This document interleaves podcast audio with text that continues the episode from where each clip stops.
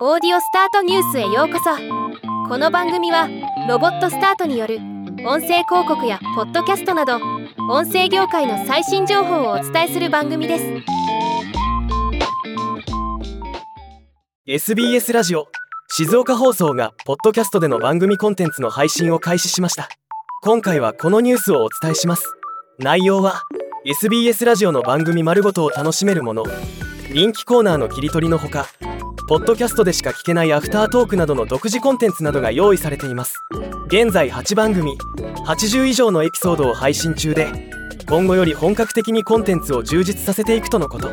Spotify、Apple、Amazon、Google の各プラットフォームで聴取できます。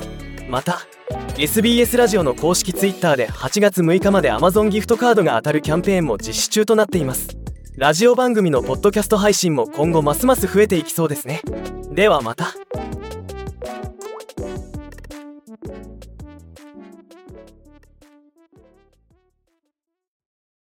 今回のニュースは以上です。